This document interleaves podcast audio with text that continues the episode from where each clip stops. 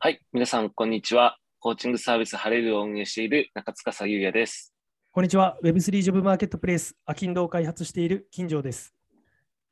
えー皆さん、こんにちは。えっと、近所と同じく、えープロジェクトを行っている高田です。はい、Web3FM は Web3 にまつわることについて分かりやすく伝えたり、ゆるく深掘りする番組です。今回は Web3 のトップ投資家、アンドリーセン・ホロウィッツによる、えー2020年最新クリプトレポートを徹底解析についておさお話ししていきたいなと思います。はい。まあ、その前にですね、いつもの最新ニュースをお届けできればなと思いますが、はい今回今週の最新ニュースはいかがでしょうか？はい、そうですね。ちょっと前の収録から日が浅いんで、そんな際立ったニュースはないんですけれども、強いて言うと、3つ、今日もじゃあ挙げさせてもらうと、あれかな、ちょっと大きめのニュースで言うと、イーサリアムのザ・マージが最初のテストネットに、あのー上げられるということで、まあ、よく何度もこの、ポッドキャストでも話してると思うんですけどね、イーサリアムがあのプルーフ・オブ・ワークからプルーフ・オブ・ステークに、まあ、移行していくと。コンセンサスアルゴリズムの移行をしていくにあたってのそのテスト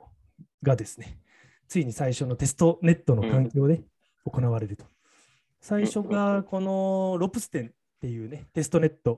で行われて、その後うまくいったら、あのゴエリだったり、セポリアっていうようなテストネット。テストネットたくさんあるんですよ。いくつかあって、この3つでテストネットでの実際にブロックブロックチェーンというかコンセンサアルゴリズム、プルーフ・オブ・ステークが機能するかどうかっていうのを試して、まあ、問題なければついにメインナットでもそのプルーフ・オブ・ステーク方式に変わって、まあ、イーサリアムが動きますよみたいなような話ですね。ビタリック・ブリテンさんは、うん9月、10月になるんじゃないかなみたいなような話をしてるみたいですね。この最終的なザ・マージ、イーサリアム2.0に移行するのが。まあ、その第一歩となるテストネットのアップロードが、はい、ちょうどかい、あのーリハーサルが行われますよというのは、はい、言われてますね。今日かな？今日からか、5月31日からですね。これで、あれですかね、あの取引量とかがなんかまた変わってくるような。そうなんですよ。ガス代が下がるみたいなようなところで言われてるので、うんまあ、どれぐらいのインパクトあるのかなっていうのは楽しみですけどね。うんうんうん。まあ、これがうまくいけば、もりよりもうちょっとこう、取引量が回数みたいなとこ多くなる感じなんですかね。そうですね。まあ、い 1, いいうん。回あたりの1トランザクションあたりにさばける量っていうのが増えてきますので、まあ、より、なんて言うんでしょう、NFT の取引だったりとか、ゲームでも使われるのとか、まあ、もっともっとやりやすくなるのかなと。まあ、とは言っても、もうレイヤー2だったりとか、そこら辺でも結構行われているので、うんうん。レイヤー2と比べると、どんくらいなんか安くなるんですかね？いや、ちょっとね、そういった情報があんまなくてね、あんまり把握できてないんだよ。ちょっとなんかカンカン音聞こえるけど、だ大丈夫？音あ気にならない、僕ですか？うん、あ、俺、こっちの、僕の家なんだけど、大丈夫かな？なんか外で工事してるみたいで、大丈夫か？はい、OK さんとかは大丈夫です。うんうん、じゃあ、じゃあ、じゃあ大丈夫です。はい。僕、うるさくないですか？僕も今工事してるんですけど、大丈夫、大丈夫。大丈夫ですか？うん。うん。うん、わかりましで、これ面白いのがね、このロプステンとかゴエリとか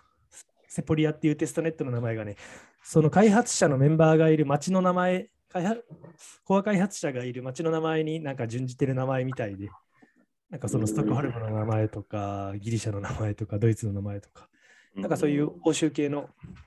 なんか地名がテストネットに使われてるみたいな、まあ、どうでもいい豆知識が、はい。うーん。なるほど。変なね、ゴエリとか、スポリアとか変な名前だけどなんかなと思ってた。うーん。なるほど。はい。ありがとうございます。でもう一つのニュースとしては、うんとなんか面白い取り組み、ネットフリックスがやっていて、なんかアニメの中に隠された QR コードを見つけて、まあ、NFT をニュースあ入手みたいな、なんか取り組みをやってるみたいですね。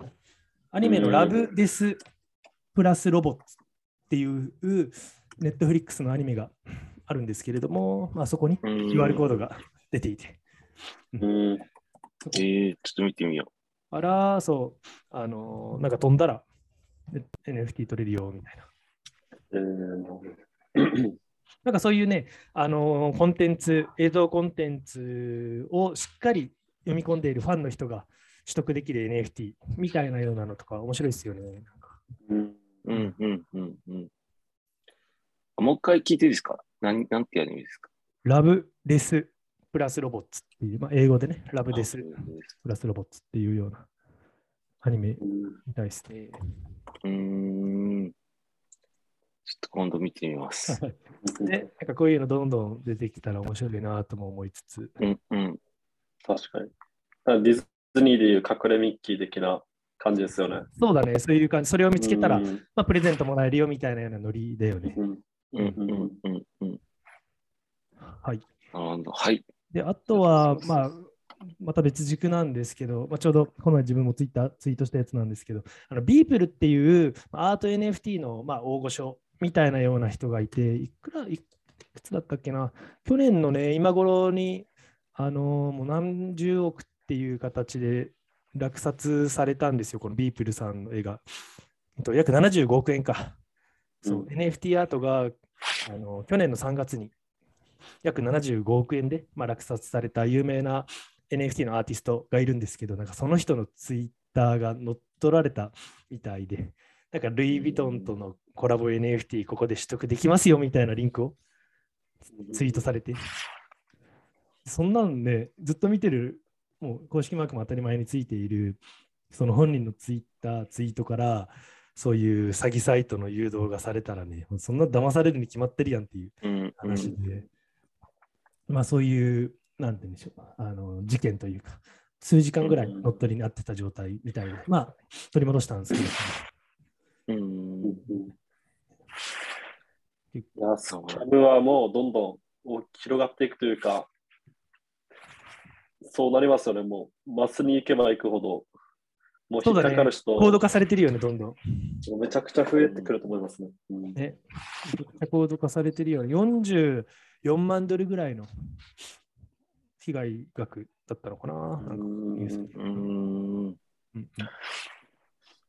ね、こういう大御所というか、もう圧倒的な巨匠のツイッターが乗っ取られたら、もう本当に慎重に、何をやるにも慎重にややるのが大事なのかなと思います。そうですよね。個人的な教訓から言うと、やっぱ焦っちゃうとあのー思考がちょっと鈍くなっちゃうので、早い者勝ちなものも結構多いかと思うんだけれども、なんかこういうのってよくあれだよ、残りいくつみたいな感じで、どんどんカウントダウンされちゃうんだよね。もうなくなっちゃうよみたいな、今のうちに買わないとなくなっちゃうよみたいなような、この焦らすようななんかデザインになってることが多くてそれを見ても一旦ちょっと冷静になって、そのうん URL をツイッター検索するなりとかして、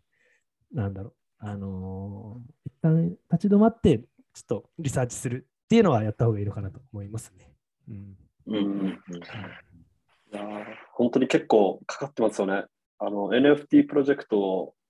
なんだろうの代表の人とかもかかったりしてて、うんうんうんやっぱネットリテラシーが高いといえども、うんもうかかってる現状があるというか、まあ、本当に感情の問題ですよね。落ち着くを焦ってるとか。そうだね、そうだ、もうリテラシー高い、低い関係なく、ちゃんと落ち着いて、うんうんある程度の疑いの目を見て慎重に、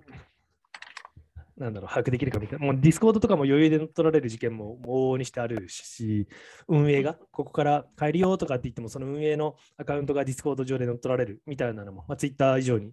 結構あったりもするんで、うん、うんちょっと一旦 大丈夫かと。ちゃんとドメインは URL ちゃんと合ってるかと。なんか一個だけね、ドメインの URL うん、うん、なんか、あのーち変えてやってたりするものがあったりするんで。うんうん、うん。うんはい。そはいんなところですかね。ニュースとしては。ありがとうございます。はいじゃあ、早速、じゃあ本題の方にも、あの、いければなと思いますが、はい。今回、まあ、レポートが出たということで、あの、その説明をごそうですね。していただける形かなと。そうですね。ちょっうん。とせっかくの素晴らしいアンドリーセン・ホロウィッツ、えー 16Z の、あのー骨太のクリプトレポートが出てましたので、ちょっとこの機会にですね、ちょっとざっと、結構なページ数、55ページぐらいあるんですけれども、うん、うん。ちょっと解説を、まあ、ざっと、まあ、時間もあれなのでね、ちょっとあのー概要しか話せない部分もあると思うんですけれども、もうクリプト業界のトップベンチャーキャピタルのアンドリーセン・ホルウィッツ、まあ、このね、うん、うん、クリプトというか Web3 のトレンドを作った張本人。という、張本人というか、なんだろうな、人たちとも言えるような人たちが作っているあのレポートなので、ちょっといろいろとあの読み合わせていったらあれですけれども、ちょっと解説進めていければいいのかなと、はい、思っております。うん。うん。うんうん。はい。はい。じゃあ、早速、まあ、 State of Crypto っていう風なあなタイトルのスライドになっていて、ちょっと上から順にあの進めていければと思うんですけれども、ざっと目次のところで言うと、まあ、あれか、最初はなぜ Web3 が重要なのか、で、クリプトマーケットのサイクルについて、で、L1 ブロックチェーン、L2 スケーリング、DeFi、ステーブルコイン、NFT、ゲーム、DAO みたいなような流れになってますね。ちょっとそれ順番に説明していければなと思うんですけれども、やっぱり最初のところで言うと、Why Web3 Matters みたいな、なぜ Web3 は重要なの？か。これ、あの、アンドリーセン・ホロウィッツのクリプト担当のクリス・ディクソンっていう一番のあの著名人、有名な方がいるんですけど、まあ、彼がちょっと前に、5年ぐらい前かな、に書いていたブログのタイトルですね。Why Web3 なぜ Web3 重要なのか。はいまあ、これ最初のスライドには、まあ、やっぱりこのインターネットはもう本当に一部のビッグテックにあの独占されてますよね。みたいなようなところが言ってますね。まあ、今のインターネットは理想のインターネット。当初、僕たちが描いていたインターネットの理想とは程遠い状況がありますと。やっぱ中国とかは結構あのもう規制されているような状態で、実質あのアメリカに目を向けたとしても、実はそんな中国ほどあの規制されてないと言っても、もうこの GAFA みたいなような一部のところに独占されていて、もう全部データも吸い上げられていて、もうなかなかそこに対しての、その、なんていうんでしょうね、プライバシー問題だったりとか、新しく、その、オポチュニティみたいなのに乏しいよね、みたいなようなところを課題感として挙げてますね。で、やっぱりここでよく言われるのが、こういう、なんていうんでしょうね、まあ、この GAFA って言われるようなところばっかり、なんかやり玉には挙げられてますけれども、やっぱりよく言われてるのは、最初はもうすごい、なんてユーザーに優しいと。すごい、なんていうんでしょうね、オープンな雰囲気にしつつ、で、しっかりフォロワーも伸ばしてあげますよ、しっかりお金も還元しますよ、みたいなような感じの雰囲気にして、グロースをさせていって、で、どんどんどんどんある程度ユーザー数が増えてきて、あのー、プラットフォームに力がついてきたら、どんどんどんどんそこが稼ぎにくくなったり、フォロワーも増やしにくくなったり、リーチも減らされたりとかして、やっぱり手のひら返しをされるような現状がありますよね、みたいなような話がやっぱよく言われてますね。まあ、最初は成長、まだまだこれから成長していくぞっていう時はユーザーに優しいプラットフォームでいろんな人を入れて、たくさん入ってきたら、もう締め出すというか、もうあの、なんて言うんでしょう、頑張らないとここにいさせませんよ、みたいなような雰囲気を出していくっていうのはありますね。やっぱりめちゃくちゃそれも、僕もずっとソーシャルメディアマーケティングの領域にいたんで、めっちゃ感じていて、まあ一番有名なのがあれですよね、Facebook ページとかですよね。もう2010年から13年ぐらいかな。で、Facebook ページにいいねを集めて、で、Facebook ページをウェブサイトに代わる場所として情報発信をしていこう、企業の情報発信のハブにしていこうみたいなような見せ方を Facebook 社としてやってたんですけれども、もう今、ご存知の通り、Facebook ページとかも、なんだろう、機能してないじゃないですか。一切もう持ってても意味がない。当時はね、もういろんな企業が何百万、何千万もかけていいね広告を出してたんですよ。みんなこのページにいいねしてくださいみたいな。で、いいねを集めたら、そこを中心としていろんなコミュニケーションができる、コミュニティが作れる、リーチができるってなったんですけども、Facebook はいやいやいや、広告費払わない人たちに対してオーガニックでなんかリーチとか取れると思ってんの？みたいなような感じで、もうお金を積まなきゃ、そこに対してリーチが得られないっていうような状況に Facebook ページはなっていて、でそれと同じようなのがもう本当にここ最近のインスタグラムでも感じますね。もうあの2016年、17年とかはオーガニックで投稿頑張ればどんどんフォロワーも増えていったり、いろいろななんでしょう、あのー、コミュニケーションというか、新しいユーザーの獲得、コミュニティ作りやりやすかったんですけど、もう本当に去年の後半ぐらいから、本当にオーガニックでの成長っていうのが結構厳しくなっていって、もう同じく広告費を出さないと、広告を出稿しないとなかなかフォロワーも増えない、エンゲージメントも増えない、みたいなような状況に正直なってたりはしますね。で、分かりやすい例でやっぱりネットフリックスとかアマゾンもそうなのかな、最初はあの月額料金安くして、まあ、Amazon とかも徐々に徐々に Amazon プライムの金額とかも高くなっていってるわけで、まず最初安い価格でユーザーを迎え入れて、もうこの、なんて言うんでしょう、いろんなデータを蓄積していったらもうやめれなくなるわけですよ。ユーザーは。そこで便利な思いをすると、やめれない状態にして、値上げを徐々に徐々にしていくみたいなような、やっぱりそういった取り組みは、まあ、ビジネスをやる側、Web2 との企業としては、利益を出して株主還元していくっていう、もう資本主義にあるど真ん中でね、上場もしている以上、利益出さないといけない。まあまあ、そうなるのは必然的というか、致し方ないところというか、まあ、当たり前の話ではあるんですけれども、ちょっとそれってどうなの？みたいなような、あのー、なんだろうな、カウンターというか、うんうん、点で、やっぱりこの Web3 に注目されてるっていうのがあるのかな。やっぱそこに対して、この資料は書かれてますね。うんうん、やっぱり僕自身もあれですよ、あの、いまだに Facebook のあのログインができない状況が続いていて、あの SMS が届かなくて、もうマジなのに、一生ログインできなくて、もうメッセンジャー、アプリのメッセンジャーが唯一のあれなんですけど、メッセンジャーは唯一アプリだけで使えるんですけど、ね、もうやめたいんですけどね、この状況だったら。やめれないですよね。Facebook を,、をもう閉じるっていう選択肢がやっぱもうできない状況。もうもう10年以上積み上げてきたこのつながり、3000人ぐらいの Facebook のフレンドがいるわけで、うんうん、そこをパーにするのはちょっと、なんて言うんでしょうね、もうなんだろう、いろんなつ、ね、新しいビジネスやっていく上でね、活かせるがなくなるっていうのはやっぱむずいわけで、やっぱもう、まあそういう状況になってるなというところですよね。うんうんうんうん、感じてますね。やめようにもやめれないような状態。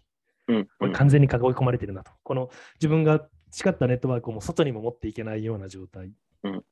でなかなか、うん、大変だなって感じてますね。まあ、ありがたいようで、すごい窮窮屈な感じな状況ですね。そうですよね。うん、今だったらね、もう YouTube とかも全然再生数も回らなくなってるみたいですし、TikTok とかがあれですけど、TikTok もね、まあ、もうどうなんどうなんですかね、収益モデルもこれから出てくるとは思うんですけど。うんうん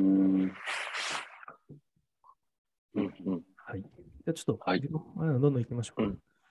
で、まあ、よく言われる、あれですよね、Web1 は、まあ、情報を読むだけ取得する側、取得するっていうのが Web1 で、まあ、Web2 がライトリードで、まあ、情報を読むだけじゃなくて、自分たちもそこに対してコンテンツをあのアウトプットできるよっていうような、まあ、リードライト。で、Web3 はリードライトだけじゃなくて、そこにアウトプットした情報を、まあ、オン、所有できるよ、みたいなようなところ、この所有できるっていうような概念が、まあ、非常にこのインターネットが本来描いていた姿あるべき姿みたいなような、はい、内容を書いておりまして、で、まあ、そこに対して、あの、Web3 っていうのは、この、プラあのなんでしょう、事業者が出す、つまりなんだろう、このプロトコル、Web3 の事業者が向いているインセンティブと、そのステークホルダーのインセンティブが一致している状態で、まあ、このステークホルダー、この Web3 の、あの、企業というか、プロトコルというか、プロジェクトにやっぱり乗っかって、あの、なんだろう、アウトプットをしていくユーザーのメリットと、その事業者のメリットがま一致していて、まあ、全員にちゃんと、あの、利益というか、売上が関連還元されていきますよみたいなような仕組みになっているというところですね。うん、はい。で、まあ、あとはもう分散化されているみたいなようなところが書かれているのかな。もう本当に中央のサーバーからあのユーザーに向けて発信をしていくっていうものではなくて、もうこのユーザー同士がしっかりあのつながっていて、そのガバナンスをしっかりあのユーザー同士が持っていて、そのプロジェクトのどういう方向性に行くか みたいなようなところをもうしっかりその未来を握っているというか、そのプロジェクトがどの方向性で運営していくのかっていうのは、まあ、ユーザーの手に、あのー、なん委ねられてますよね、みたいなような資料としては説明されてますね。うんうんうんはい。っていうところかな。あとこれも面白いなと思っていて、次に資料としてあるのがサイクルス・オブ・イノベーションってあっていて、それがですね、なんかクリプトマーケットがなんか4つのあのサイクルというかトレンドで回ってるみたいな話をしてます。まず最初にこのプライス、この暗号通貨の価格が上がると、人々のその興味関心のレベルが上がって、で、その興味関心のレベルが上がるといろんなアイデアが生まれてきて、新しいイノベーティブなアイデアが生まれてきて、そのアイデアによっていろんなスタートアップやプロジェクトが生まれてきて、で、そのいろんなスタートアップやプロジェクトが生まれてくるによって、また暗号通貨の価値が上がって、みたいなような、このサイクルが、あの、なんか、じゅんぐり回ってるっていうようなあの内容がまあ、なので、この暗号通貨の値上がりが一つの先行指標だ。このマーケットが盛り上がる一つの先行指標だ。みたいなようなところが、うん、この資料ではなんか述べられているようなところですね。やっぱりまあまあまあ、それはあるのかなとも思いますし、で、一方、なんていうんでしょう、今は、もうほんあのー、そのテラ、の問題だったりとか、まあ、世の中のインフレの問題だったり、金利の問題で結構、あのー、市況がだいぶ悪くなっていたりもするので、またちょっと停滞のタイミングにはなるのかなと思うんですけれども、まあ、逆にその仕込みのタイミングなのかなというところですかね。うんうん、やっぱりこの階段状になってるっていうのも一つ面白いなと思っていて、ちょっとこの資料に書いている部分とはちょっと関係ないんですけれども、やっぱり最初の、なんて言うんでしょう、2013年、14年とかのタイミングで、あの、あのマウントボックスがですね、あのハッキングされて、あの巨額のビットコインが抜かれちゃったんですよ。そのマウントボックスって世界最大の取引所だったんですけど、それ日本にあって渋谷にあったんですよね。まあ、それがハッキングされて、もう本当にね、2014年とかのタイミング、13、14年のタイミングで、で一旦なんだろう、当時、そのマウントボックスが盛り上がっていて、取引所盛り上がってたんですけど、一旦停滞になったと。一旦停滞になったまた2017年のタイミングで ICO バブルとかで盛り上がってきて、それこそそのタイミングで DAO っていうような実験もされて、まあ、DAO はハッキングされちゃったんですけれども、また盛り上がってたんですけど、この ICO バブルが弾けて、またそれが停滞しちゃって、で、その停滞しているタイミングで、あのいろんな今でいうそのユニスワップだったりとか、あとは、なんだろうな、今本当に使われたそのソラノだソラノだっただったりとか、そういうのがいろいろ仕込まれてたんですよね、この2018年、19年のタイミングで。で、それまた停滞のタイミングで、で、また2020年からこの DeFi サマーが始まって、2021年で NFT が盛り上がって、またバッて盛り上がってるわけですよ。2020年から2020年、22年のこの今のタイミングまで。で、また今ちょっと停滞のタイミングになるんじゃないかなみたいな言われていて、うん、本当に2、3年おきに停滞、あのー、急なんだ急激な伸び、停滞、急激な伸び、みたいなの、本当に階段上に、まあ、歴史を振り返ると、あのー、階段を上っているような感じで成長しているなっていうところなので、で逆にその急激に伸びているタイミングで伸びているプロトコルっていうのは、この停滞しているタイミングでしっかりプロダクトをゴリゴリ作っていたようなプロジェクトが、その2、3年後後のまた伸びのタイミングで爆発してるわけで、やっぱり非常にこの、なんだ伸びるタイミングで頑張っても遅くて、この停滞しているタイミングで、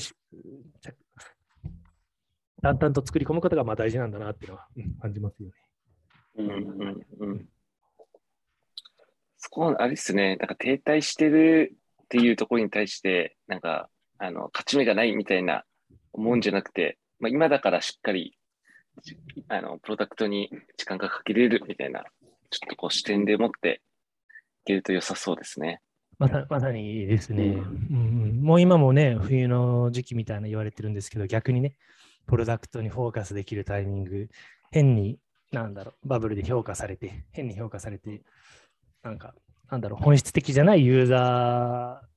ーになんか踊らされるような、まあ、逆にノイズはないのかなっていうところはあるかもしれないね、うんうん、このタイミング確かに。はい。はい。というところかな。はい。まあ、クリプトマーケットのキャップ、まあ、暗号通貨の価格が上がればデベロッパーアクティビティが上がって、で、デベロッパーアクティビティが上がればスタートアップアクティビティが上がって、で、スタートアップが盛り上がればソーシャルメディアのアクティビティが増えて、みたいなような感じの、はい、あの伸びになっていて、もう本当にこの直近1年は、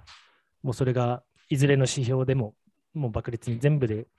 あの最低でも62%、最大でクリプトの価格は270%アップっていうような形でね、はい、だいぶ盛り上がってますよというような資料になってます。はい、で次のメイントピックス、ここからが、今が概要の話で、次の資料からがですね、あの各項目、各ジャンルになってるんですけど、まず最初のトピックがレイヤー1ブロックチェーンの話になってますね。うん、で、まあ、これはな、どんな説明からがいいかな。まあ、簡単な、まあ、このコンセンサスメカニズムっていうようなところがありますよねと。なんか分かりやすい例えが一つあるので、ちょっとこのブロックチェーンの仕組みについて、ちょっと共有したいんですけれども、昨日、あのボイシーで聞いた中島さんという方が例えてたのがすごい分かりやすかったんですけど、このブロックチェーンのこのコンセンサスアルゴリズムの仕組み、このコンセンサスっていうのが合意形成っていう意味なんですけど、まあ、どのような形でこのブロックチェーンが動いてるのかみたいなようなところの簡単な説明、ちょっと僕の方からもさせてもらうと、なんかあの中島さんが例えてたのが面白くて、なんかこのみんなでこの重いみこしを担いでるようなものだよねみたいなようなことを言っていて、でつまりそのみこしがどの方向に行くかみたいなようなところは、やっぱりあの半数以上の人たちがここの方向で行こうみたいなようなところ行かないと、そのみこしって右に行くのか左に行くのか、あの過半数の人がそこに行かないと動かないじゃないですか。少数の人が自分たちに都合のいいような形で、あの右に行きたいって言ったとしても、みんなが、いや、左が合ってるよ、左が正解だからていう風な形で、あのなんて左が正しい、あのトランザクションのあり方だからっていうことによって、悪意の持ってる人たちがそこに行こうとしても、過半数の人に却下されるといけないんですよね。うん、よく51%攻撃とかって言われるんですけれども、つまりでも51%以上悪意を持った人たちが集まれば、そういう自分たちの都合のいいことにはできるんですけれども、もう今、もう100万台以上のコンピューターで、その、なんでしょうね、あの分散化されているような状態なので、その100万台以上の人たちの51%を自分たちのいい都合のいい方向に持っていくって、全員の合意形成をさせるのは、まあ、ほぼほぼまあ不可能なこと、まあ、実質不可能なことになっているわけで、まあ、なので、その全員が自分たちがここが正解だよねっていう方向に全員で合意形成をして、でその合意形成をした中で、最初に計算を、難しい計算を解いた人が、その報酬として、まあ、マイニングって言われますけれども、まあ、そのビットコインの、あの、もらえるよと。そのビットコインをもらえるから、みんなでその合意形成をしつつ、かつその中で一番あのコンピューターパワーを使って難しい計算を解いた人にまあ、そのお金が入るっていうような仕組みで、このトランザクションっていうのが行われてるっていうような形ですね。まあ、その、なんか、みこしを、軽いみこしだったら、みんなでやらなくてもいいわけですよ。わざと重い、難しい計算をしないと解けない重いみこしを、みんなで担いで方向性を決めて、で、かつコンピューターで計算を解く。その、合意形成をするっていうものと、まあ、コンピューティングをするっていうところは、ちょっとまた別軸ではあるんですけれども、まあ、この2段階のあのなんでしょう意思決定のあり方で、まあ、正しいトランザクションが行われているっていうような形ですね。まあ、トランザクションっていうのもただ単にこのこれまでの帳簿ですね、感情記録みたいなのをそのブロックの中にみんなであの、なんでしょう、あの入れ込んで保存をして、まあ、それを単なるつなげているっていうような作業をしてるんですけれども、まあ、この分散型台帳っても言われますけれども、ブロックチェーンは。まあ、そういう、なんでしょう、台帳、正しい台帳は何かどあのどれなのかみたいなところもみんなで決めてじゃあその台帳をブロックに入れてつなげるっていう最後のなんだろう作業をコンピューあのマイニングというか計算を解いてやってるみたいなような話っていう理解で、まあ、大枠は理解できると言っていいんじゃないかなと考えてますね。このコンセンサスアルゴリズムとか、コンセンサスメカニズムってね、結構なんか難しいような印象を受けますけれど、ただみんなで合意形成をして、で、最後コンピューあのコンピューターで計算してるんですよみたいな話ですかね。はい。っていうところですね。で、そで、この資料ではもうこの Web3 is multi-chain って書かれてますね。Developers have many options when it comes to building on blockchain と。もうデベロッパーはたくさんのその選択肢がある。そのブロックチェーンのアプリを作るのにたくさんの選択肢がありますよというところで、まあ、イーサリアムがあのアクティブアドレスが550万とかかな。これは言うと。で、それに対してソラナが150万、ポリゴンがあの260万、まあ、BNB、バイナンスチェーンですかね。まあ、それが900万。で、アバランチが、うん、これが60万とかか。なのかな。とかまあまあそういうソラナ、ポリゴン、BNB、アバランチとハントとかいろいろありますよっていう話してます。で、まあ、スマートコントラクトプラットフォームとして、まあ、イーサリアムがもうこれ圧倒的ですね。まあ、その次に BNB チェーンとかアバランチとかがあるんですけども、イーサリアムがもう本当に圧倒的に このスマートコントラクトプラットフォームとしてまあ、採用されてますよねっていうような話かな。はい。ってところですかね。うん。何かあります？ここで気になること、二人は。あなんか、まあ、これまでのなんかこう、なんですかね、復習的な感じで。まあ、そうですね。よくそうい感うじですかね L1、L2 の話とかもこれまでにしてきたので、うん。そんな感じになってますね。ちょっと次行きましょうか。うん。で次がレイヤー2スケーリングの話になっていて、もうこのレイヤー2も、まあ、これもまあ復習みたいな感じになっちゃいますけども、イーサリアムのこのなんていうトランザクションが遅い問題を、まあ、解決するための一つの高速ロードっていうような、まあ、ソリューションとして、このレイヤー2ソリューションっていうのがまあ使われてますよと。まあ、いろんなあの Web3 のアプリケーションをまあ走らせるためのそのより高速に動かせるためのアプリケーションを高速に動かせるために、まあ、イーサリアムを直接、まあ、一般道を走らせるんじゃなくて、まあ高速道を走走らせた方が、その手数料も安いし、トランザクションも早いですよねっていうところ。で、まあ、大まかに言うと、このオプティミスティックロールアップっていうのと、このゼロノーレッジ、ゼロ知識証明を使ったロールアップ技術みたいな、まあ、ロールアップ、その後に巻き取りみたいなような意味で、イーサリアムのトランザクションを巻き取って、あのうん代わりにやってあげますみたいなような技術として、はい、オプティミスティックとゼロノーレッジがありますよとところですね。で、まあ、オプティミスティックは今はあの圧倒的にモストポピュラーって書いてまして、まあ、でだけれども、この ZK ロールアップが今どんどんどんどんぐいぐいあの影響力増してますよ。みたいなような資料になってますね。うん。まあ、楽観的な、なんか不正があったときに、ストップって言われたときに、それを再度検証して、そのチェーンのトランザクションが正しいかどうかみたいなのを検証するようなオプティミスティックと、まあ、ZK ロールアップは、その検証をの中身を蓋を開けなくても、そのトランザクションが正しいかどうかっていったのを他の情報から推論して、まあ、それが正しいよねみたいなような、まあ、証明に導くっていうような、もう数学の技術を使ったあのロールアップ技術ですね。まあ、この2つの技術が今、台頭していて、まあ、ZK ロールアップが特に伸びてますよっていう話ですかね。うん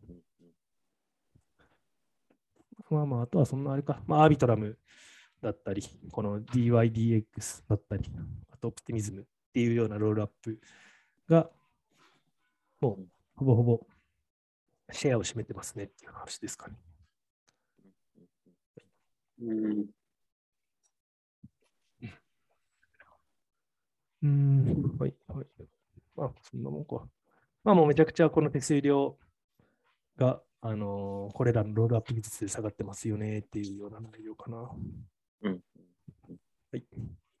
じゃあ次が DeFi の話になっていて、うんまあ、DeFi のこれか、あれか、やっぱりね、多くの、世界中の多くの人が、やっぱり口座とか自分の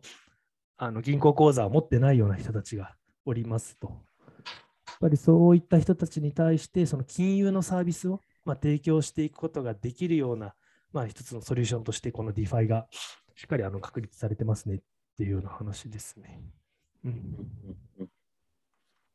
うん。これが、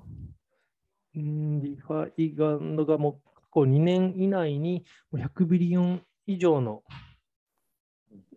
なんだろう、価値、ああれか、 total value locked だから、まあ、100 billion ドル以上のこのお金を、この DeFi 上で、まあ、運用されて、運用されてるみたいなような話かな。もう2年以内に100 billion。100 billion、100 billion ドルって、もうすすごいお金ですよね。 billion ドル。いくらだろう。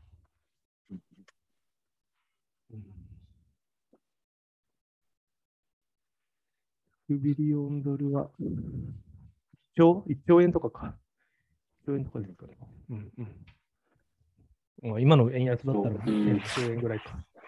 が、まあ、リファイで運用されているというような規模感になってますね。うんうんまあ、使われている DeFi もやっぱり、まあ、あー DeFi のあの仕組みで使われているブロックチェーンも、まあ、圧倒的にイーサリアムが、もう今これだったら60%ぐらい占めてるのか、その後 BNB だったり、ソラナアバランチ、ポリゴンあたりが来てますかね。うん。うん、この資料でテラは、テラもだいぶ、ね、20%ぐらい15から20%ぐらいシェア持ってるような感じだけども、この2、3週間で消えましたよね、寺は。うん。うんファントムも下がってるんですね。そうだね、ファントム下がってる。うんうんうんうんイーサリアムすごいな。またね、マージが起こったら、他のブ ロックチェーンとかどうなんだろうっても思うんだけどね。うん、うんうんうんあとは、これは、次の資料は、まあ、エクスあのトークンエクスチェンジレンディングプロトコルが最も今の DeFi のユースケースで有名ですよっていうふうな資料がありますね。うんトレーディング系。まあトレーディング系だったらやっぱりユニスワップだったりが有名かな。あとは DYDX っていうところとかも結構言われてますね。あとは、あの、トークンの貸し借りのプラットフォームとしてはメーカー DAO だったり、アーベ、コンパウンド。この3つがもうさもうだいぶこの3つでほぼほぼ占めてます。うんメーカー DAO がすごいな。メーカー DAO が一番レンディングプラットフォームとしては使われてますね、うんうんはい。で、次の資料では、Proof of Stake is coming to Ethereum と、まさに冒頭に話した。つついに、この2022年中に Proof of Stake が来ますよという、うんはい、内容になっています。で、Proof of Stake やるにあたって、このステーキングで、あのまあ、お金を預けておくと、お金というか、このイーサリアムを預けておくと、そのステーキング報酬といったような形で、この利益、利益というか、あの報酬が支払われるような仕組みがありまして、まあ、それで今、 Lido がやっぱり圧倒的に今はもうナンバーワンになってますね、そのステーキングプラットフォームとして使われているのが。今までね、コンピューターマシン、さっき話したように、難しい計算を解いて、そのトランザクションを走らせたものが、今度は多数決方式みたいな仕組みに変わるんですよね、この Proof of Stake によって。多数決方式っていうのは、たくさんのこのイーサリアムを持っているなんていうノード、バリデータがそのトランザクションをなんか承認できる権利を得られるみたいなようなものなので、だからその Lido っていうところに預けておけば、うんこのリ Lido がこの Proof of Stake のそのバリデータになるみたいなような感じで、で、 Lido が報酬を受け取ったものをまた預けてた人たち全員にまた配当されるみたいなような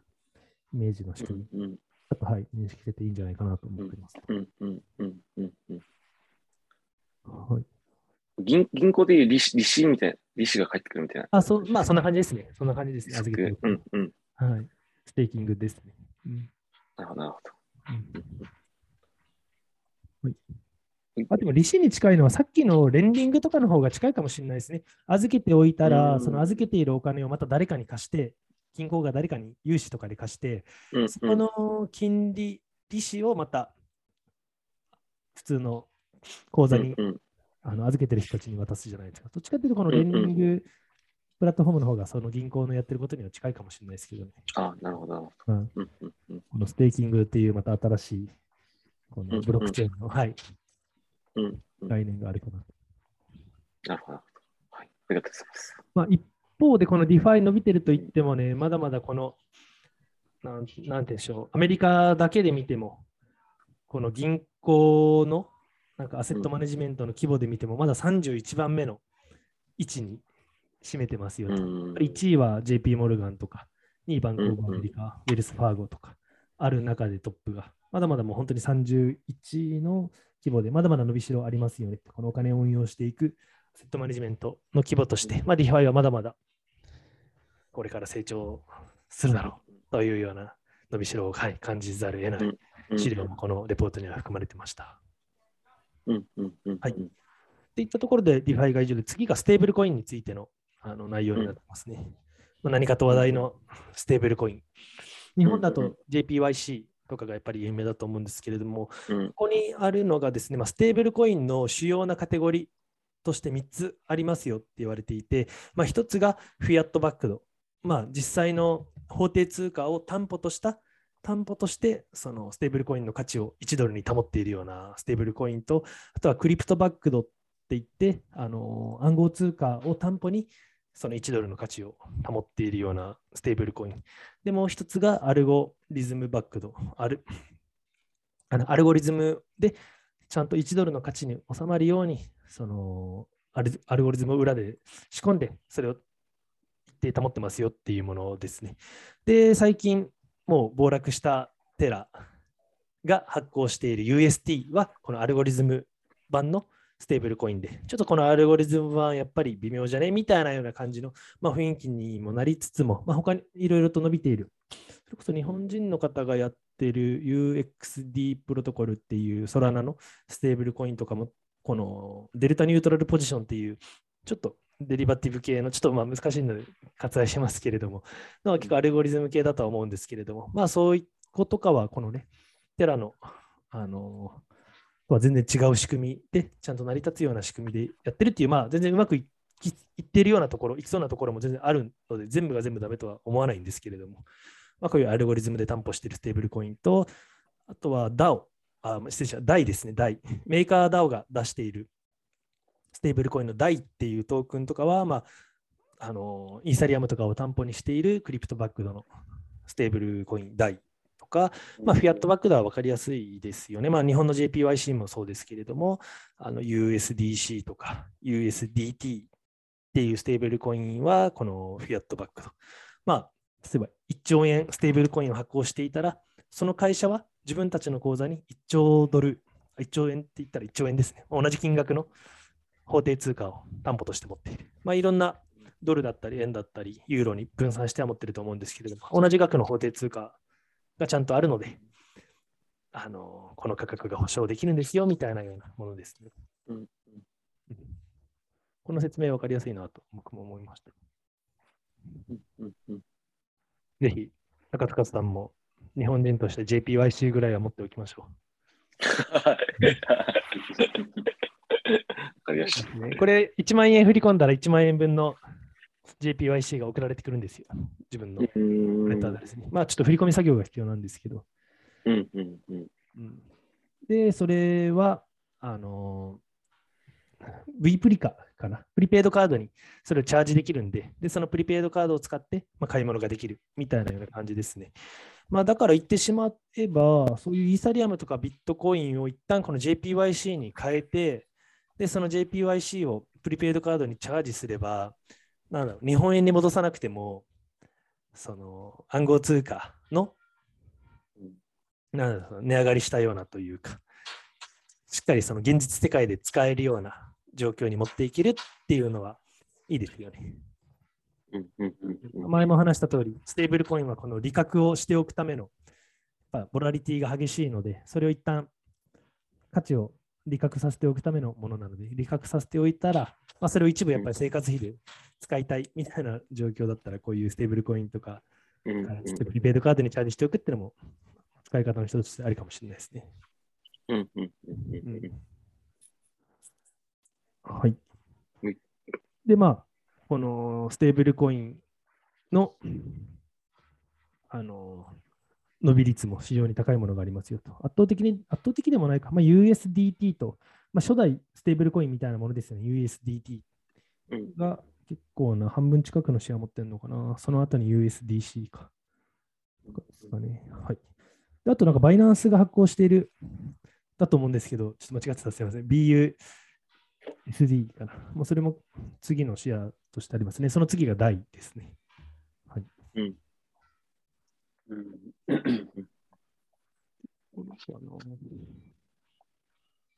まあ、ステーブルコインのまだ存在感というか、世の中の法定通貨の規模としても、もう全然まだまだ、これ何番目だろう ?1、2、3、4、5、6、7、まあ10番目ぐらいなのかな？もうカナダドルの下、これだ結構離れてるから、まだまだなのかな？もう全然法定通貨の規模としてはまだまだなので、もしかしたらね、うん、もうこういう US ドル、JPY、ユーロに置き換わる世界通貨になる日も遠くないのかなというところはありますね。うん、もう本当にでもクリプト界隈で働いてる人たち、DAO とかそういう Web3 プロジェクトで働いてる人たちは、結構やっぱもう USDC で給料をもらってる人たち、USDT でもらってる人たちは多いですよね。で、かつ、あの出資を受けるときも、こういうステーブルコインで出資を受けるみたいなような企業がもう結構主流になってきてるなっていうのはすごい感じますね。ね、これをもらって、給料を払うときも、もうこのそのままステーブルコインで給料を払って、うん。で、それを日本だと、そのまままた日本円に変えるっていうのも税金とかもかかって難しそうだから、なかなかね、うん。クリプト払いので、もらうのはいいけど、実際に ご飯食べるにはどうすればいいんだっけみたいなところでちょっと課題感はありますけど、ねうんうんうんうん。うん。まあ、一部フィアット、一部クリプト、クリプトっていうかステーブルコイン。で、一部うん。そのプロジェクトの独自トークンみたいな、もうこの3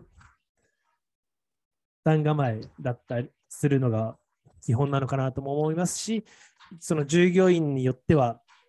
なんだろう、もう全部独自トークンでいいよとか、もう全部フィアットがいいとか、なんかそのバランス感がやっぱり結構調整が難しいっていうのは課題感としてあるみたいです。うんうんうんで人によってね、フィアットが欲しいとか、あ、このあなたたちのプロジェクト信じて、このプロジェクト働いてるんだから、全部そのととプロジェクトのトークンでくださいよっていう人もいれば、なかなかそこは課題感としてあるのかなと、うん思いますね。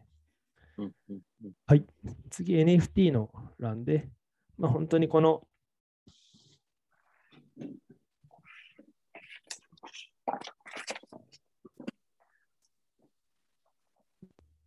あ今声聞こえますかね？大丈夫ですか？あ、大丈あ、夫です。聞こえます。あはい、ちょっとなんかマイクが別のものに変わっちゃって。はい。うんでも、本当にこの直近1年、違うか、いくつかのジャンルが、もうこのここ最近ありますよと、 profile picture、NFT の使われ方ですね。 profile picture として使われる NFT、まあ、アートだったりミュージックとして使われる NFT、まあ、サウンド XYG とかロイヤルっていうミュージック NFT もあれば、さっきの Beeple っていう一点物の NFT を出すものもあれば、まあ、あとはゲーミング、まあ、それこそあの STEPN とか Axie とかもそうですよ。あれも NFT でやってますし、あとユーティリティの価値があるあの NFT、まあ、イベントに参加できるとか、そういったなんだ EC サイトにアクセスできるとか、コミュニティにアクセスできるとかっていう NFT。であとはバーチャルワールド、まあ、メタバース系の、まあ、土地とか、そういう系の NFT。うん。まあ、こういういろんないくつかのジャンルがありますよね、みたいなかな。やっぱりまだまだメインストリームとしてこれは位置づけられているようなものかなと。やっぱりね、すごい感じますよね。この前も焼肉食べてたら、隣の若い男の子2人が、この NFT の話とか、ステップの話を結構熱くしていて、もう本当に一般化されてるよなっていうのは、やっぱりめちゃくちゃ感じたなっていうのがね。まあ、NFT 結構まあ勢いはまだまだとどまることを知らないですよ、みたいな話かな。うんうんここもね、この資料もフィ、この、あの、ここのページ、次のページが結構、アンドリーセント話したんだけれども、やっぱり、あの、なんでしょう、こういう NFT を活用して、クリエイターは、この Web2 時代のプラットフォームよりも圧倒的に儲けられますよと。まあ、簡単に言うと、アプリの手数料、アップストアの手数料はまあ30%、まあ今1億円以下だったら、売上が1億円以下だったら15%とかだったりするんですけど、実際はまあ30%で、まあ、YouTube の手数料はまあ45%とか、でも Facebook、Twitter、インスタに関しては、もうそういう利益還元はありませんよと。100%ユーザーが生み出したコンテンツから得られる広告収益の100%は、もうプラットフォーム側が持っていってますよねとか、に対して、オープンシーの手数料はまあ2.5%、たった2.5%しかありませんよと。もうめちゃくちゃクリエイターにが生み出した収益はしっかりクリエイターにもう100%近く、まあ、しっかり還元できているような、あのものが、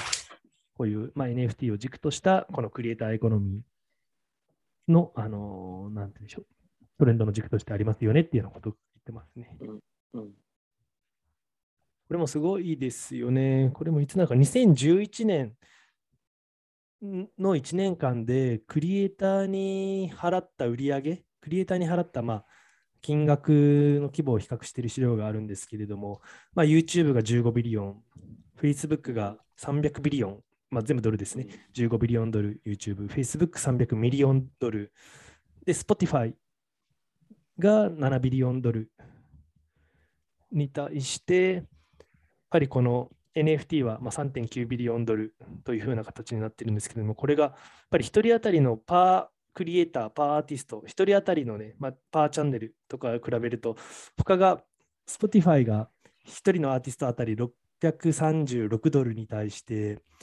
NFT が1人のクリエイターに対して17万4000ドルっていう、もう全然桁が違う。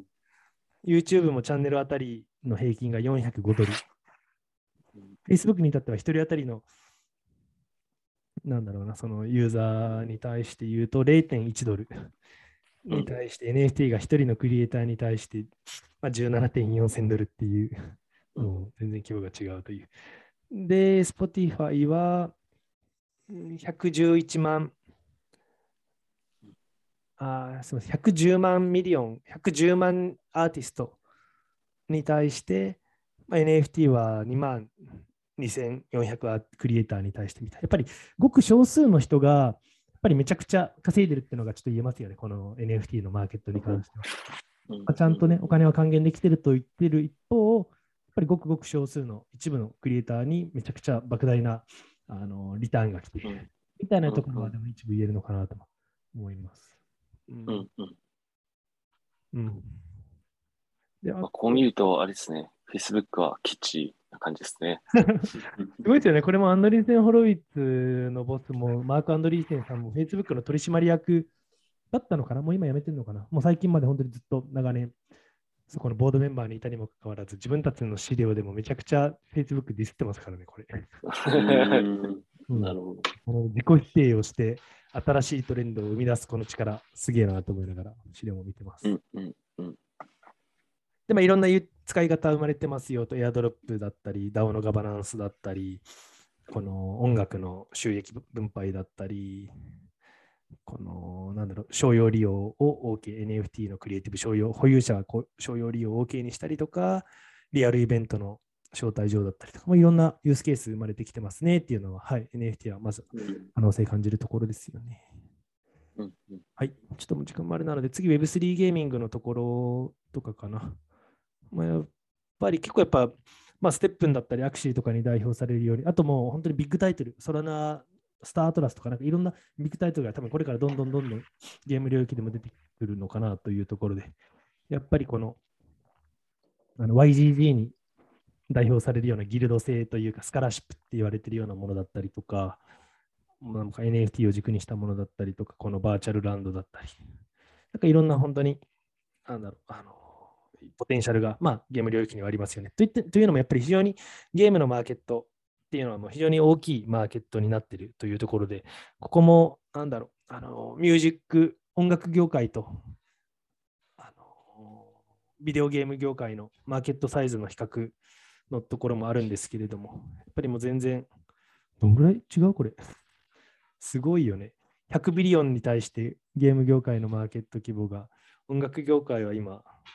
20ビリオンぐらいなのか。もう5分、5倍以上のゲーム業界の方がマーケットサイズとしてもでかいので、もういろいろインパクトとしてもあるんじゃないかみたいなような話をしてますね。うんうんまあ、非常にヒュージマーケットというふうなことが書いてるのかなと思います。うんうんうんころかな。あとやっぱり圧倒的なあの記録を打ち出したあのボワードエピオットクラブのユーガラボが打ち出したこのアザーサイド。で、僕も買おうとして、あのまあちょっと買わなかった、あのまあガス代が、もうガス代だけでうん200万ぐらいしたんで、買わなくてよかったかなっていうところだったんですけど、やっぱそれ、あのイーサリアムのガス代を200万ぐらいにするぐらい詰まらしちゃって、うん。うん。なんだろう、あのもうパンク寸前に行ったものだったんですけど、やっぱりそれ、この売り上げとかも、ものすごいですね、これ、2番目のメタバースランド系のところの2番目が Sandbox とか、うん。3番目が Decentraland、まあ、有名どころで聞いたこともあると思うんですけど、この 2, 2位の Sandbox の2倍以上の、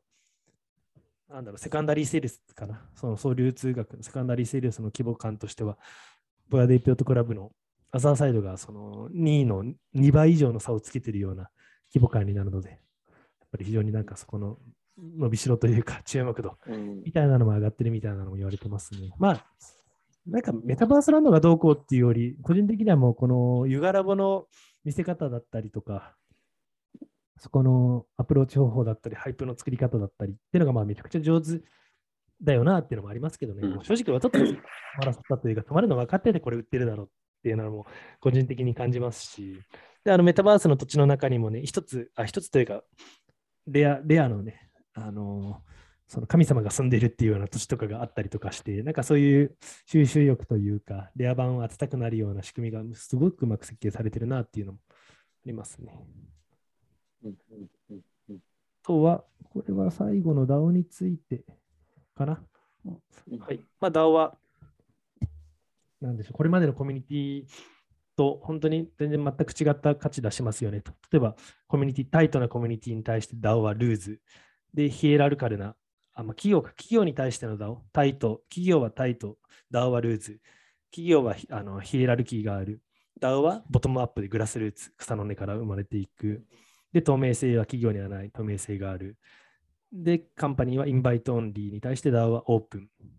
で、まあ、not always global に対して完全にグローバルみたいなような、やっぱりこのカンパニーのあのあり方の真逆に位置するような組織体系として、DAO っていうのがまあ存在しますよねと。ね。まあまあまあ、でも DAO に関してのなんか注目すべきところはそんなもんかな。うん。うんうんうんなんか結構 DAO に対しての内容はちょっと浅いなという資料を見てても浅いなと思うんですけれども、まあ、こんなところですかね。はいまあ、DAO は新し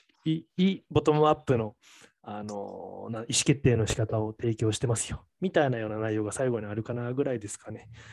まあ、5万6千回ディシジョンメイドされたトータルボート、なんか投票は340万回投票されているとか、アクティブボータープロポーサルメーカーズ。うん。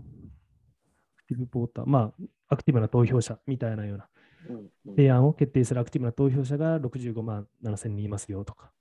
まあ、そんなところですかね。はい。これ最後に言えるところが、これも面白いなと思うのが、まだインこの Web3 のこのなんだろう人口、まあ、何をもって Web3 の人口っていうと、イーサリアムのアドレスを持っている人の人口、まあ、約、あのー5000万人、700万人から5000万人、ちょっと幅があるなとは思うんですけれども、うん。はい、最大で5000万人ぐらいいるような人規模っていうのは、実質95年の時代のインターネットの、インターネットに接続していた人口の数と同じ、ほぼほぼ同じ数だよっていうようなのが最後にありまして、もうつまりもう95年って言ったらね、もう全然 Amazon も、Amazon 96年とかじゃないかな、95年とかぐらいだったりとかしても、Facebook とかもない時代、Facebook、YouTube もない時代。で Facebook とか YouTube が生まれるのがその10年後の2005年だったりするので、2004年な4年なんですけど、実 Facebook は。まあ、10億人のユーザーに行ったタイミングが2005年だったりするんですよ、インターネットユーザー。もう本当に、まあ、何が言いたいかというと、めちゃくちゃ黎明期中の黎明期ですよと、この Web3 の状態は。もうまだまだまだまだ伸びしろがあるわけで、10億人のインターネットユーザーになって初めて、今使われているような主要なあのプラットフォームというかサービスが出てきたなぐらいなので、もう向こう10年かけて、この Web3 の主要プレイヤーみたいなのは、まあ、どんどん生まれてくるだろうと。まだまだ黎明期なので、もうチャンスしかないだろう。みたいなようなところの資料が最後に締めくくりとして、まあ、あるのかなというところが、はい、ちょっと印象深いところですね。っていったところです。なんかいろいろディスカッションしながらいければと思ったんですけども、内容もちょっと多かったので、ちょっと駆け足になってしまいましたが、うんはい。いかがでしょうか？なんか感想それぞれあれば聞きたいんですが。あ、逆に聞きたいんですけど、はい、はい。どうですか？ね、新庄さん、このレポートを読んで、うんどういう、こう、未来が、こう、今後待ち受けるだろうみたいなところは、なんかありますか？ね。そうですね。いやいや、でも、なんていうし、まあ、伸びしろしかないよなっていうところだったり、まだやっぱり価値が偏在しているなっていう、あ、偏在じゃない、あのうん一部に寄ってるなっていうところうんだったりもするので、本当にもう一部のそのプレイヤーに、正直まだ寄ってるのかな。つまり、なんて言うんでしょう。インターネット、Web2 のインターネットは結構河川されているのが問題だよねっって言われてる一方で、正直まだ Web3 もまあプレイヤーが少ないっていうのはあるんですけれども、まあ、イーサリアムを筆頭に、まあ、一部のまプレイヤー、プロジェクト、まあ、さっきの NFT とかも極端な例だと思うんですけれども、まだまだ正直一部の、あのところに価値が寄っちゃってるのかなっていうのは感じるので、もう少しそれが、ま、より、なんだろうな、分散化して、もっとプレイヤーが増えてきて、いろんなプロジェクトがそれぞれのあのバリューを出していって、Web2 になかったも GAFA にだけに牛耳られてたまるかみたいなようなカウンターカルチャーとして出てきたのも一部 Web3 の存在意義としてあると思うので、まあ、そこに対抗するぐらいのそのプレイヤーの数っていうのはまあまだまだこれからだろうなっていうのは感じたっていうところですかね。やっぱそこの一端もになっていきたいなとも思いますし、やっぱ一部の、うん。このアンドリーセンとかがもう強烈にバックアップしてるところ、もうここの VC が勝たせるぞっていったところが勝ってるみたいなような状況も正直あったりもするので、実際にここのアンドリーセン自体がもう中央集権的に、なんだろう、やってんだろうみたいなようなところに批判も結構あったりするんですけど、まあ、やっぱりまだまだそういう状況なのかなっていうのは感じる一方で、まあ、可能性も非常にあるんじゃないかなと思った感じですね、次第ですね。はいうんうん、ありがとうございます。高く君はどうですか？そうですね。まあ、最後に、えっと、新新次郎さんが言ってたみたいに、まあ、もうインターネットが出た当初と今数字が違い、えー近いってことで、多分もう未来は全然わ形作られてない、まだ分からなくて、多分もう5年、10年って経たないと、まあ、どうなってるんだろうっていうのは、まあ、分からない状況かなっていうの、そういうのを考えると、なんだろう、えっと、僕ら開発者というか、えープロジェクト側は、まあ、なんだろうな、まあ、この今冬の時代って言われてますけど、まあ、それでも僕たら、えーこの Web3 の中で何ができるんだろうっていうのを考えながら、はい、なんか形作るものを作れたらいいなっては、はい、思います。なんか最近、宝くんとも話してるんですけど、なんかね、正解を求めに行くとかじゃなくて、もう正解を作りに行くぐらいの気概でもうやっていきたいよね、うん。みたいな話をしてるんですよね。もう正直正解もないような領域ですし、未来は自分たちで作っていけるオプチュニティしかないのかなと思ってるので、もうこういう Web3 の状況をインタビューとかもめっちゃ今最近してるんですけれども、とあの、いけてるプロジェクトの人たちから。まあなんか正解を教えてもらうっていうよりかは、まあ、そこからインサイトを得て、じゃあこの方向性の、なんだろうな、世の中作れるよね、まだこの状況だったら、俺らまだ全然、なんだろうな、実績もそういうあれもないけど、まだまだ未来だったり、作りたいサービス、作りたい価値観、作りたいその世の中の Web3 の仕事のあり方みたいなの作れるよね、みたいなところを正解にしていきたいなっていう思いはありますね。うん、そうですね。作りましょう。うん。作ります。作りましょう。その話もね、またいろいろ、アキンドもいろいろアップデートしているので、いろんなディープ DAO だったりとか、サイバーコネクトさんだったりとか、クラウスハウス DAO とか、うんうんユマプロトコル、うん UMA プロトコル、いろいろ話してるんで、ちょっといろいろと、はい、リリースまでもう少しなので、ちょっと、うん面白いことになりそうだなと思ってるので、また、はい、紹介もさせてもらえればなと思っています。はい。はい、ありがとうございます。では、まあ、今日はこれで以上ですかね。はい。はい。皆様ご拝聴ありがとう、ご視聴ありがとうございました。今回のお話はですね、ポッドキャストの他に YouTube でもご覧いただけますので、そちらもチェックいただけると嬉しいです。それではまた次回お会いしましょう。ありがとうございました。ありがとうございましたありがとうございました。